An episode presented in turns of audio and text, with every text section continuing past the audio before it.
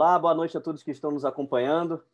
Sejam bem-vindos. Hoje, no episódio do programa Plano de Voo SNA, iremos tratar da MP 964 e o cenário atual da aviação.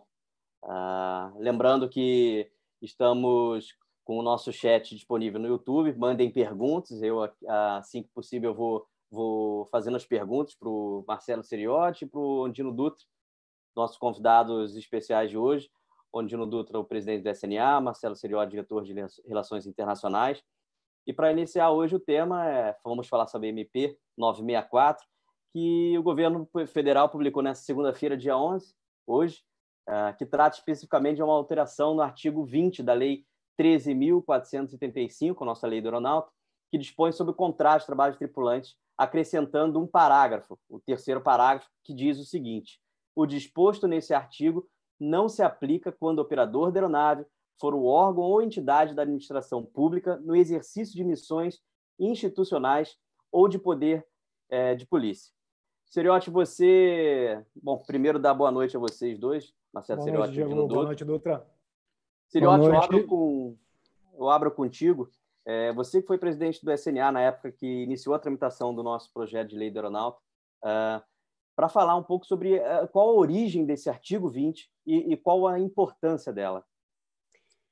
Bem, o, o, projeto de lei que nasceu em 2011, de autoria do senador Blairo Maggi, à época que se tornou na Lei 13475 em 2017, então seis anos de tramitação. Uh, durante a tramitação desse projeto, nós tivemos a oportunidade de desenvolver propostas de emendas e de novos projetos de lei que tramitaram tanto na Câmara de Deputados como no Senado, é, trazendo preocupações da categoria. E lá em 2014 nós já verificamos que um dos perigos, dos riscos que a categoria é, sofria, baseado no no que, acontecia fora do Brasil, era a terceirização da mão de obra, ser, sermos contratados por empresas, por brokers, que revendiam a mão de obra dos tripulantes para as empresas que seriam os contratantes finais. Isso é uma prática comum em países onde a legislação não é muito, é, digamos, protetiva ao, trabalhar, ao trabalho, principalmente na Ásia, e nós já tínhamos essa preocupação baseado em experiências internacionais. É, e desculpa, Diego, não ouvi, acho que o teu, o teu áudio está fechado. Você comentou alguma coisa? Não? É, então, baseado nessas experiências, nós desenvolvemos o artigo 20 com a intenção de afastar a possibilidade da terceirização do, do tripulante, do piloto, do comissário, do mecânico de voo, é, com a utilização de empresas que iriam fazer a contratação e vender a mão de obra para o operador final, empresas aéreas ou proprietários de aeronaves. Um outro risco que nós tínhamos e que ele ainda é atual, apesar da lei é, desde 2007 não, não permitir, é os pilotos, principalmente pilotos da aviação geral, trabalharem com freelance em várias aeronaves. Então, o piloto ele presta serviço em aeronaves de privados que não utilizam muito a aeronave e acabam fazendo a sua remuneração através de, da atuação de freelance em várias aeronaves, o que impede, então, a contratação de outros pilotos. Também esse artigo foi desenvolvido com a intenção de proteger cada dono, cada operador de aeronave sabe que tem que ter o seu próprio piloto e tem um viés também de segurança operacional, no sentido em que o piloto contratado para operar uma determinada aeronave ele pode se dedicar à leitura, ao estudo das especificidades de operação daquela aeronave, sem ter que voar várias aeronaves como freelance. A gente tem casos aí e, e uh, investigações de acidentes que tiveram como fator contribuinte o não conhecimento das peculiaridades daquela aeronave, porque o tripulante estava uh, voando ali de freelance. Temos o caso mais recente do Lamia, onde o,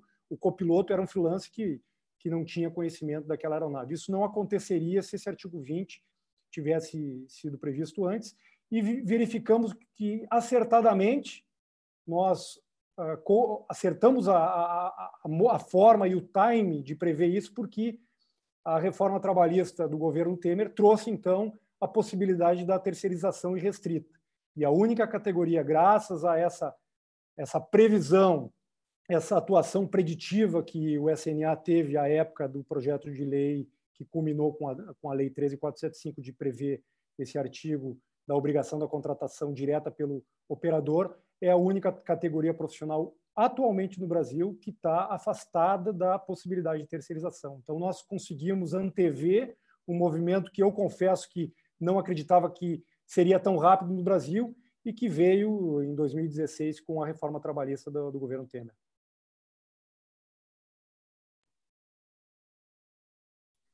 Dutra, uh, boa noite.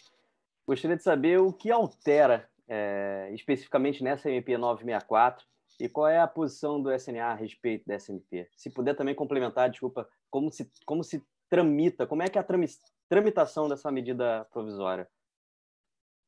Diego, boa noite, Seriote, boa noite, todos aqueles que estão nos assistindo.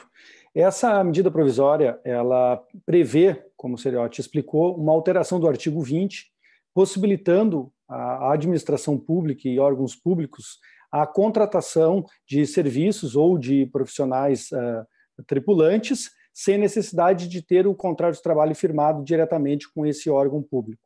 Uh, o governo ah, na exposição de motivos dessa medida provisória, alegou que o legislador, ao criar esse artigo 20 da Lei do Aeronauta, ele não previu as peculiaridades da administração pública, como o caso do IBAMA. Eles citam na exposição de motivos o caso do Ministério do, do Meio Ambiente com o IBAMA, que contrata aeronaves e profissionais e tripulantes para executarem os seus, as suas funções de fiscalização e combate ao crime ambiental.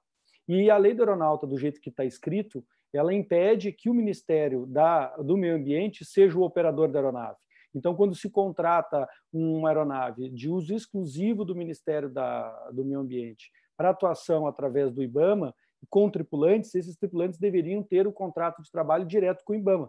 E aí não há servidores ou mesmo aeronaves disponíveis para executar toda a política uh, nacional de meio ambiente. Então, que a ideia do governo nessa medida provisória é permitir, então, à administração pública é, contratar aeronaves com, com tripulantes, sem que esses tripulantes tenham um contrato de trabalho direto com um órgão público.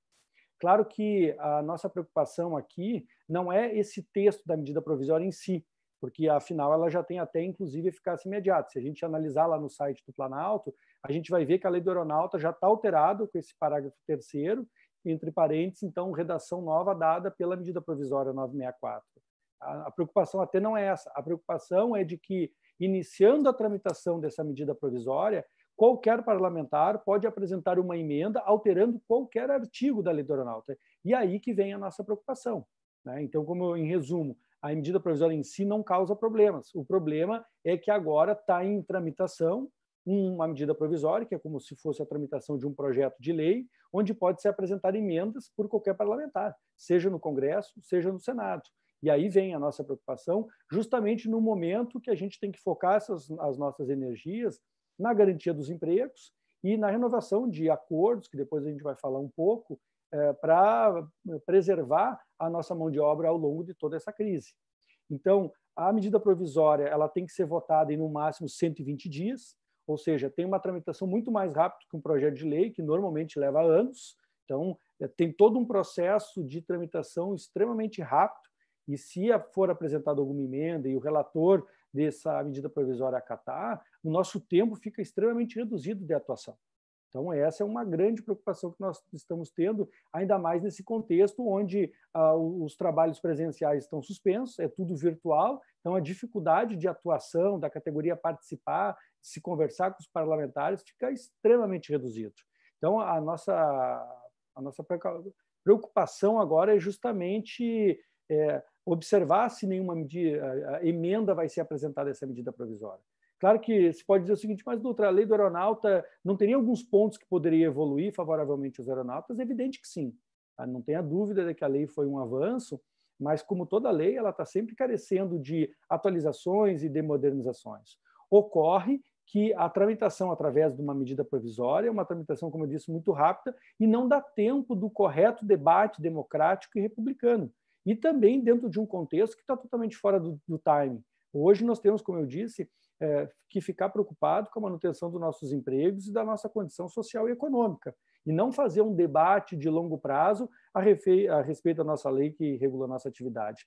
Até porque a própria lei do aeronauta e a reforma da CLT em 2017 já prevê flexibilizações através de acordos coletivos, inclusive de jornada de trabalho. Então, não, é, não há por que se falar em modernização da lei do aeronauta, que acabou de ser modernizada, Lei essa que, somada à reforma da CLT, prevê flexibilizações de toda a ordem através de acordos coletivos. Então, está fora de time, o sindicato está atento e acredito que a categoria também está atenta para evitar aí qualquer movimento de alteração de outros artigos que não esse que está previsto na medida provisória. É, eu entrei em contato diretamente com a ABAR, que é a associação que representa as empresas, e o próprio presidente da entidade me disse que não tinha conhecimento dessa medida provisória, que para ele foi uma surpresa, e que, inclusive, ele ia tentar entender uh, que, que movimento foi esse que não partiu por parte da ABAR. Mas isso não impede, como eu disse, de qualquer parlamentar apresentar emendas. Então, até aproveito aqui, Diego Seriotti, é, fazer até um pedido aos parlamentares de que, e eu sei que às vezes imbuído de um espírito modernizador e, e reformista, vem nessa medida provisória uma oportunidade de se evoluir da lei que temos, e eu peço que aos parlamentares que tenham um pouquinho de prudência, porque não é o tempo de se fazer essa discussão e medida provisória não é um instrumento é, parlamentar adequado para essa discussão. Seriote, é, até para fazer um comparativo aqui, for, aqui no Brasil com, com o que anda acontecendo uh, no mundo, você que participa como vice-presidente da América do Sul da IFALPA, como estão esse movimento, esses movimentos de flexibilização trabalhista lá fora é, e também como estão sendo feitos acordos com, a, com as empresas?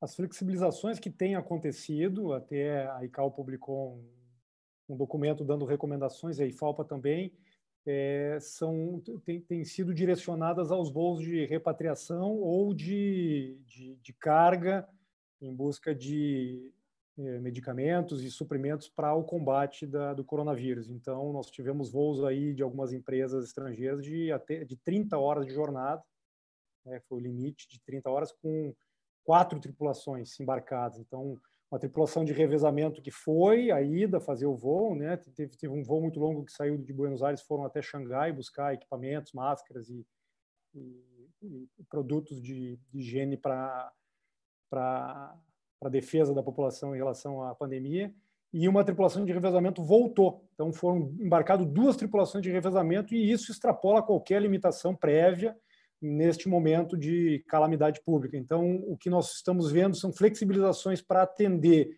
a necessidade pública de, de ataque a, de defesa a essa pandemia e a eh, ICAO e autoridades aeronáuticas estão flexibilizando uh, o entendimento de jornadas, principalmente de jornadas de trabalho, de composição das tripulações, para que esses voos possam ser efetuados.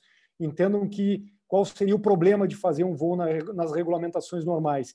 É de essa aeronave chegar num país e desembarcando e tendo que pernoitar, os tripulantes têm que cumprir lá uma quarentena de 14 dias para poder fazer o voo de volta.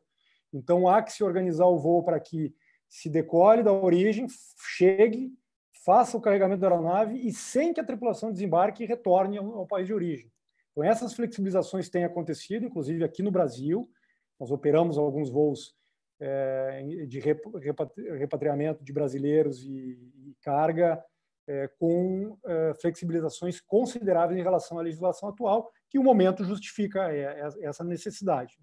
Então, isso, isso tem acontecido, sim, de flexibilizações bem contundentes, pontuais e com uma missão definida, que é garantir a saúde pública. Obrigado, Dutra.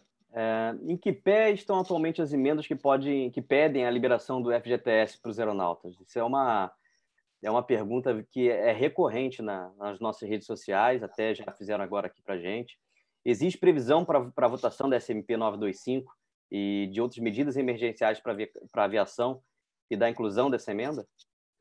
Ainda não tem previsão de votação a respeito da, dessas emendas para a liberação do FGTS, mas hoje nós tivemos uma reunião com o deputado federal Arthur Maia, do DEM do, da Bahia.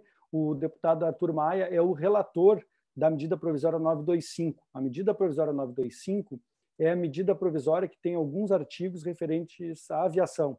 É uma medida lá de março, de meados de março, onde está previsto que as empresas têm até 12 meses para devolver as, os valores pagos pelas passagens, as concessionárias dos aeroportos têm prazo até dezembro para fazer o pagamento eh, do, dos aluguéis dos aeroportos, e essa medida provisória, o deputado Jerônimo Gerg apresentou uma emenda prevendo a liberação integral da FGTS, tanto para os tripulantes eh, que tiveram a sua redução de salário, como também para os tripulantes que tiveram ah, o seu contrato de trabalho suspenso através de licenças não remuneradas. O relator, então, que foi designado é o deputado Arthur Maia, que a gente teve a reunião hoje, ele tem uma grande tarefa agora, que ele, sendo relator dessa medida provisória, ele pode acatar ou não essas emendas que foram apresentadas. Então, o, Arthur Maia eh, assumiu um compromisso com a categoria hoje, nessa reunião, de que ele vai acatar a emenda do deputado Jerônimo Gerg para prever em seu relatório a liberação da FGTS. Então, isso é uma notícia muito boa. Eu até peço aí que quem está nos assistindo agradeça aí o deputado Arthur Maia, dessa, desse compromisso assumido com a categoria, porque ele entendeu a nossa circunstância. Salários extremamente reduzidos, um, um cenário de retomada que ainda está incerto, mas nos parece que vai ser uma retomada lenta, e a, ah, nós precisamos de algum apoio. Já que o apoio não veio através de nenhum benefício contundente por parte do governo, a gente tem que se virar com o que tem. E esse é um dinheiro que está guardado, que é nosso e que a gente entende que nós temos o direito de utilizar nesse momento. E o deputado reconheceu esses argumentos, e, como eu disse, vai prever em seu relatório. Agora, a luta segue, porque, é, mesmo ele prevendo isso no relatório, o relatório tem que ser votado. E ainda é possível emendas em destaque, e, por fim, o presidente da República pode vetar algum artigo que vier. Então, a, o trabalho ainda da categoria, o acompanhamento segue, embora a gente tenha obtido uma boa notícia hoje com o compromisso do deputado Arthur Maia. Ah, lembrando só que toda, toda a dinâmica do Congresso, do, do Poder Legislativo, está alterada em função das, da, da, da, limitação da quarentena e as votações estão acontecendo online e nós temos pouca possibilidade, então, de fazer uma defesa nos gabinetes, junto aos assessores, aos chefes de gabinete dos, dos deputados e senadores, para que entendam realmente a nossa, a nossa situação. E, e a, a, discussão acaba sendo virtual, por e-mail. Hoje o comandante Dutra fez, então, esse, esse, essa conferência com o deputado Arthur Maia, que, mas nem todos eles têm essa disponibilidade de se conectar com a gente para podermos conversar. Então, a dinâmica da, do Poder Legislativo brasileiro está alterada e, e isso eu acredito que, do meu ponto de vista, nos desfavorece nessa hora. É, você falou bem, Siriotti. A gente, a nossa categoria é conhecida até pela nossa força no, no Congresso, quando a gente é, acaba se mobilizando, indo em grande, em grande número ao Congresso Nacional. E, obviamente, o que hoje nós podemos fazer é atuar nas redes sociais, mandando e-mails, fazendo pressão, é o que a gente pode fazer. Né? E falando uh, sobre MP, o Major Olímpio também fez uma emenda hoje no uh, projeto de lei 1409, né? que incluiria os aeronautas nas profissões essenciais. Eu gostaria de escutar de você, doutor, o que, o que essa inclusão realmente muda o impacto na, na vida do aeronauta? Essa, esse projeto de lei e essa emenda do Major Olímpio, senador Major Olímpio, tem por objetivo é, permitir que os trabalhadores classificados como essenciais nesse momento da pandemia tenham o direito de receber equipamentos de proteção individual gratuitamente por parte das empresas e também prioridade para fazer testes é, a respeito do Covid, que hoje nós não temos. É, é importante destacar que o nosso serviço é essencial. E agora, claro que esse projeto de lei ele tem por objetivo atender algo bem específico da pandemia, que é garantir os EPIs e garantir a prioridade nos testes de Covid. Nós vamos até, inclusive, a pergunta foi boa, porque nós vamos utilizar, inclusive, a emenda do senador Major Olímpio para defender a, a libera, liberar o rodízio dos tripulantes, porque isso está causando um grande desconforto em São Paulo, e a ideia agora é, com esse argumento do senador, eh, batalhar para que a prefeitura libere uh, os aeronautas também dessas restrições, porque a gente não tem dia para ir trabalhar. E, e somos uh, um, uma categoria que trabalha no serviço essencial, né, que é o transporte aéreo. Então, essa... até mais uma vez aqui, aproveito para agradecer o senador Major Olímpio, que tem nos ajudado bastante, junto com o deputado federal Coronel Tadeu, que mais uma vez aí lembrou da categoria nesse momento. Ele estava apresentando até uma emenda aqui, policiais, agentes de segurança, mas ele lembrou de incluir aí os aeronautas, aeroviários e também os controladores de voo. Sim. Bom, a próxima pergunta eu, eu, faço, na verdade, gostaria de escutar os dois, né? Iniciando posso, pode ser com, com você, Dutra. Existem ACTs em vigor, né? acordos coletivos de trabalho com os tripulantes da, da maior parte das empresas, né? Gol, Latam, a Azul e até de outras empresas, principalmente também da táxi aéreo em geral. Como fica a situação ah, após o fim da vigência desses acordos, que, se não me engano, termina no fim de junho? Sim, a intenção agora é. Primeiro, é preciso que as empresas tenham uma dimensão de como vai ser essa retomada e quais, e quais apostas que, que eles irão fazer. Então, isso ainda não está consolidado. Nós estamos esperando o contato das empresas ah, já com uma projeção de como que vai ser a partir de julho, aquilo que elas estão apostando, para daí sentar e ver se é necessário fazer um novo acordo ou aditar o acordo que foi feito até agora. Então, a intenção é que, quando nós tivermos uma informação mais consolidada, fazer lives específicas de cada um dessas grandes empresas, assim como nós estamos fazendo também com as empresas de táxi aéreo e empresas menores, para tra tratar especificamente da retomada, que eu já disse em outras oportunidades, a retomada talvez seja mais difícil que a paralisação, porque vai ter que se apostar em cenários de retomada, cenários incertos, onde é evidente que, pelo menos em 2020, vai haver um excedente. E o nosso trabalho aqui vai ser é, manter, tentar manter todos os empregos, esse é o nosso esforço, com o mínimo de penalização é, possível por parte dos aeronautas, que, como a gente já disse, todo mundo sabe, foram fortemente penalizados. Seriote. É, exatamente. É, essa penalização que nós sofremos esse trimestre aqui, ela, ela, ela estava em linha daquilo que se esperava que aconteceu, é, que acontecesse e aconteceu de, de uma forma mais dura do que o, o, nosso próprio planejamento. Nós estávamos acompanhando a, a, paralisação da aviação chinesa e depois na Europa, antes de chegar o impacto no Brasil, e nós tínhamos uma previsão que pararíamos em torno de 80% da malha doméstica e passou de 90% no mês de, de, de abril. Nós chegamos a operar em torno de 8% dos voos originais para o mês de abril de 2020.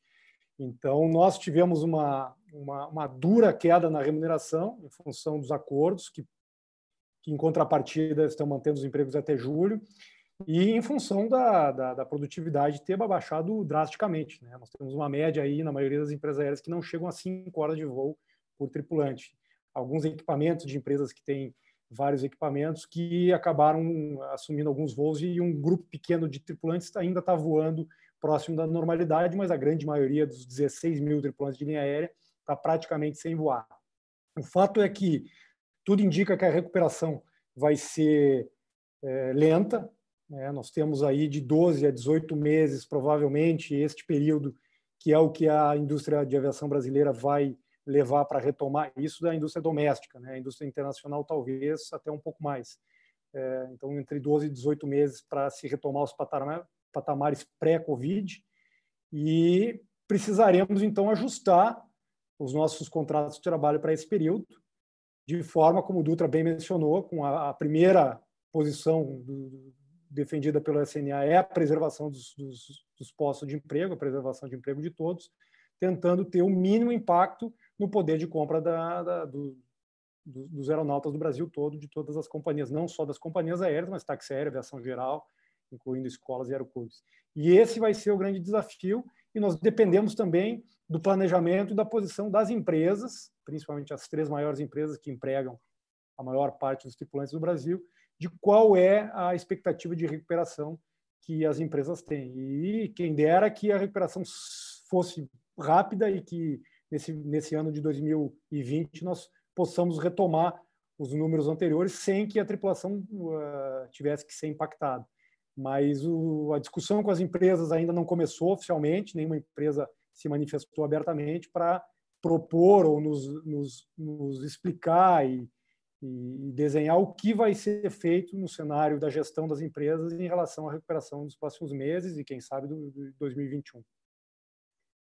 Dutra, uh, o Seriote acabou respondendo uma pergunta que se, é, se já haveria negociações com as empresas para os próximos acordos coletivos e uma pergunta feita pelo Diego aqui seria uh, alguma ele está dizendo algumas empresas disseram que poderiam rever os horários de trabalho dos, jornada, dos tripulantes ele quer dizer em relação à jornada é, perguntou se o sindicato está a par disso, se a gente tem algo, alguma notícia sobre empresas tentando rever a jornada de trabalho.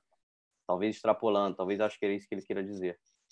Não, mas isso é possível através de um safety case, de um estudo científico a respeito da extrapolação e um, um acordo coletivo de trabalho, mas não tem nenhuma tratativa nesse sentido. A gente tem questionado as empresas e estamos aguardando um posicionamento oficial para poder levar a conhecimento da categoria uma eventual proposta. Agora, isso vai é, exigir por parte da empresa, das empresas que tenham um prognóstico, um prognóstico de retomada. E acredito que as empresas estão ainda fazendo análise nesse sentido. Agora, eu tenho algumas certezas. Uma delas é de que vai existir sim um excedente na retomada, assim como já existe um excedente hoje, isso é evidente. E isso vai, naturalmente, isso já vai impactar economicamente, porque nós temos uma parte variável do nosso salário, que se for dividida com mais pessoas, naturalmente já cai a nossa remuneração média. Mas eu tenho eh, também, por outro lado, uma certeza de que a gente tem condições, sim, de tentar buscar acordos para evitar toda e qualquer demissão. Já conseguimos fazer isso na paralisação completa, tenho certeza que a gente vai conseguir fazer isso na retomada. Dutra, eu acho que a pergunta do, do colega direcionada foi faz uh, respeito a uma declarações no veículo de mídia de um CEO de uma das empresas aéreas brasileiras. Eu acho que está mais direcionada a explicação nesse sentido e vale então, se este for se essa for a intenção de quem perguntou, é flexibilizações podem acontecer, podem. E o único instrumento legal que permite as flexibilizações é um acordo coletivo de trabalho que tem que ser formalizado entre empresa e sindicato. E para que o sindicato assine qualquer acordo coletivo de trabalho, os associados têm que deliberar e, em maioria, aceitar a mudança que está se propondo. A empresa não pode, de forma unilateral, alterar as limitações, tanto de jornada quanto de horas de voo, nem, nem, nem diárias, nem semanais, nem mensais, nem anuais, é, da, da legislação atual. Eu tenho a impressão de que a pergunta foi direcionada para esse episódio. Sim, tem uma outra pergunta que já a gente já chegou a, a, discutir ela numa outra live, mas ela se repete, que acho que é uma preocupação da, da categoria, que é em relação a Sabrina pergunta, em caso de demissão, quem está afastado de licença não remunerada pode ser demitido, mesmo com contrato, com contrato de trabalho suspenso? No, no caso, momento, uma redução de força, né? É, no momento que o contrato de trabalho está suspenso, não tem como demitir, seria o equivalente a uma licença médica, uma licença por, uma questão de saúde. A questão é no retorno, né? se esse tripulante for eh, estiver na lista que supostamente teria sido demitido, aí sim pode haver a demissão. Mas assim, eu acho que essa demissão, essa discussão a respeito de eventuais demissões, elas não devem acontecer nesse primeiro momento. O que a gente tem que tentar agora é evitar que isso aconteça, né? justamente porque nós temos instrumentos como acordos coletivos de trabalho que permitem flexibilizações e ajustes para evitar toda e qualquer demissão. É, eu concordo que, que essa discussão realmente é prematura, não está se falando em redução de força de trabalho, porém, alguns tripulantes já aderiram voluntariamente a licenças não remuneradas em praticamente todas as empresas. E vale lembrar que a licença não remunerada não é um instrumento que deve ser utilizado para se evitar a demissão com uma interpretação de que a licença protegeria da aplicação da norma coletiva se ela vier a ocorrer. É, o Dutra bem posicionou que é prematura essa discussão, não está se falando em redução de força de trabalho, mas é importante deixar claro aos tripulantes de que ah, o instrumento da licença não remunerada ele é um instrumento voluntário que deve ser utilizado pela, por tripulantes que querem voluntariamente se afastar do trabalho por um tempo, suspender o contrato. Porém, ele não traz a proteção a redução de força de trabalho se acontecer. No momento da redução, se vier a acontecer, eu espero que não, e vamos trabalhar aqui fortemente para que não aconteça. É, esse tripulante estiver afastado de LNR, ele conta no número da redução e quando do final da licença a rescisão acontece. A licença não protege para fins de redução de trabalho. Isso é importante deixar claro porque há uma confusão interpretativa e muitas vezes até por parte de algumas empresas se deixa o um entendimento de que a licença não remunerada seria o antídoto para evitar uma demissão. E, e, e, na prática não há essa proteção. Bom, acho que a gente vai chegando próximo uh, aqui ao fim do nossa, da nossa live, programa Plano de Voo SNA. Vou aqui deixar um pouquinho aberto ainda para perguntas e finalizando, eu gostaria de saber de vocês dois que tipo de previsão realista, se for possível fazer algo assim, né? no caso de uma retomada, ainda que gradual, na, na visão de vocês. Diego, até acho que a gente já conversou isso numa live anterior. É, nenhuma entidade a, ah, se arrisca é, a fazer projeções de retomada. O que temos é só a consultoria Bain Company que fala que para a América Latina a retomada do, da demanda doméstica vai levar até o final de 2021, talvez 2000, segundo semestre de 2022, e a retomada aos patamares de pré-crise dos voos internacionais em quatro anos. Mas isso é a Bain Company. Se a gente analisar IATA e ICAO, são mais prudentes e simplesmente falam que a retomada deve ser bem mais lenta que crises anteriores, crises anteriores como o SARS, no início dos anos 2000. Então, é muito prematuro ainda, até porque a gente não sabe se daqui a pouco a pandemia volta em alguns lugares, como tem acontecido. Então, é precipitado qualquer projeções. Mas, assim, com certeza, no segundo semestre, a retomada vai ser lenta. É outra pergunta que... aqui. Desculpa, Siriote, fala. Não, só, só, reforçando essa tua pergunta, e na linha do que o Dutra disse, a dificuldade de órgãos especializados, de empresas de análise de risco fazerem projeções. A única coisa que basicamente está pacificada por todos os analistas é de que a retomada do mercado doméstico vai acontecer antes. Isso está pacificado, todos os analistas sinalizam para essa previsão de que os mercados domésticos vão vão reagir antes. E aí o Brasil tem uma vantagem em relação à, maior parte do mundo. Nós temos um mercado doméstico que é pujante, com mais de 200 milhões de, de possíveis usuários. Né? Então, essa é uma previsão, e há uma previsão que eu, é difícil de fazer, mas é, que eu tenho estudado bastante, que a própria IATA indica que 2020 vai ter uma retração do número de passageiros, e aí não, não estamos falando de RPK, de, de, de, receita, nós estamos falando de número de passageiros em relação a 2019, e para a América Latina fica em ficaria em torno de 35% de passageiros a menos do que os dados comparados de 2019 e eu pessoalmente acredito que possa se consolidar algo dessa magnitude. Nós teremos uma retração em relação a 2019 na ordem de 30, 30 35%. Até para você, se puder complementar, é uma pergunta aqui, Cirote, do Bruno. É, qual seria o percentual, se a gente souber responder, previsto pro, pra, de voos para julho das empresas aéreas? Você teria essas informações? Não, Diego, ainda não há previsão nesse sentido. Até em maio, muitos falou, ah, os voos estão aumentando em maio. Nós consultamos a ANAC e o, o aumento do número de voos de maio em relação a abril foi de 0,5%. Então, isso deu uma quase que uma falsa sensação de uma retomada em maio. Até porque os voos, acho que ficaram mais bem organizados e a ocupação aumentou também. Né? As empresas foram se ajustando para essa nova realidade de malha. Mas ainda não há uma previsão. O número de passageiros reagiu, porém não o número de voos em função do aumento da ocupação, mas a malha de abril para maio cresceu meio ponto percentual. Então é muito pouco.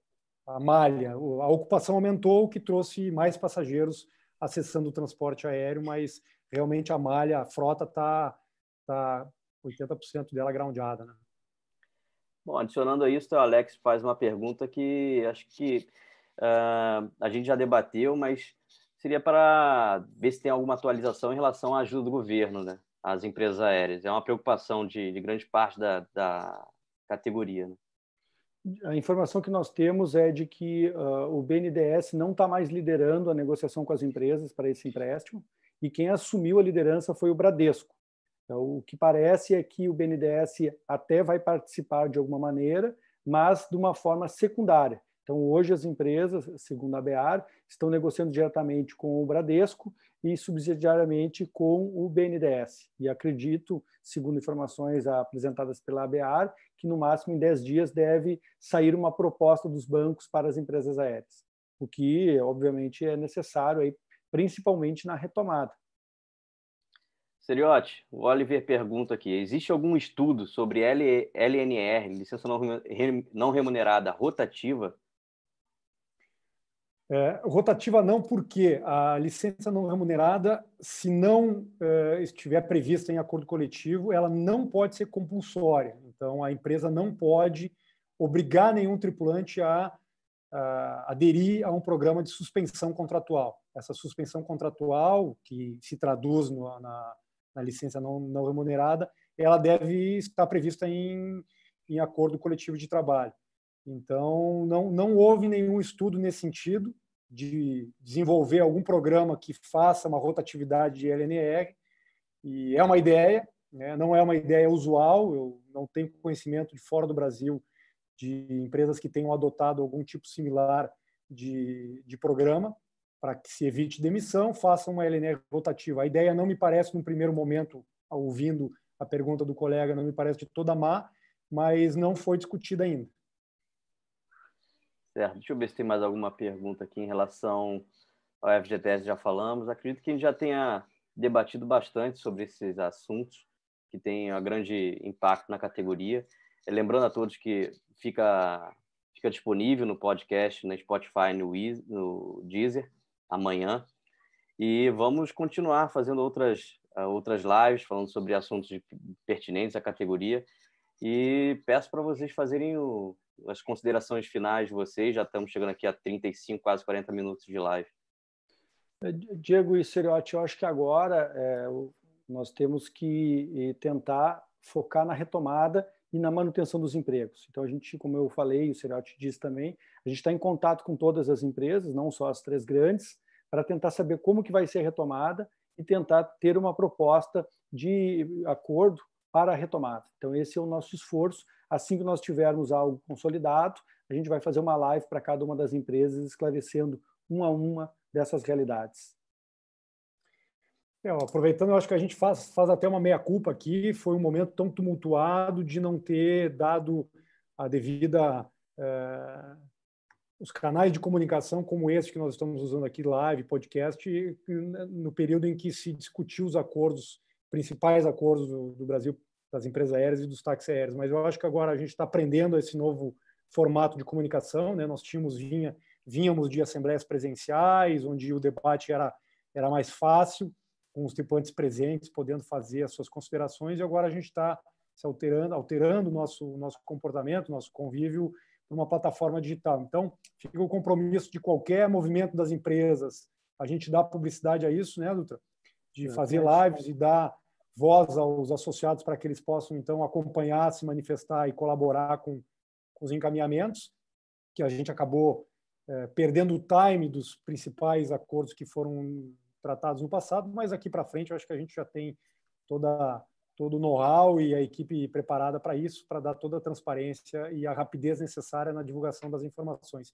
E para finalizar é isso, é, vai haver um período de recuperação, que ninguém consegue determinar com precisão qual vai ser, vai depender das estratégias de cada empresa, vai haver um mercado que vai ficar desassistido, e dependendo da, das estratégias da empresa, uma empresa pode tentar aumentar sua participação no mercado, obter slots em aeroportos mais movimentados nesse período de baixa, fazendo algum investimento para isso, e alguma empresa pode optar então de se retrair, diminuir o seu custo e acompanhar a retomada dos passageiros gradativamente. A gente não sabe as estratégias de cada empresa, mas, a princípio, a curto prazo, pode haver um excedente de tripulação que nós vamos ter que analisar com muito cuidado é, as formas de minimizar os prejuízos financeiros aos tripulantes, preservando os empregos, é, porque não seria, do ponto de vista social,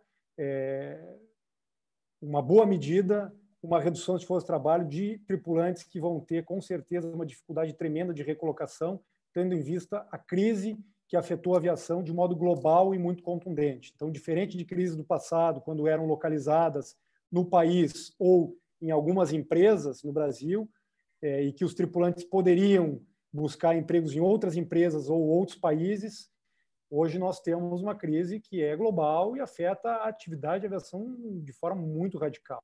Então, é um momento muito é, infeliz é, para qualquer tripulante que, porventura, fique desempregado, e o nosso trabalho vai ser de evitar que essas demissões aconteçam, para que todos possam, então, se recuperar junto com o mercado de forma mais rápida possível. Bom, obrigado, Seriote, obrigado, Dutra. Obrigado, Quero obrigado a todos. A todo mundo que nos acompanhou pelo YouTube, pelo chat, fazendo perguntas. É uma pena não ter é, o tempo de responder a todos, mas acredito que grande parte nós já respondemos durante essa live, né? Quem, quem puder, escute no podcast ou então no nosso vídeo atrás, que vão muitas dessas perguntas foram respondidas no começo da nossa live. Então, desejar a todos uma boa noite e até o próximo programa Plano de Voo SNA. Boa noite.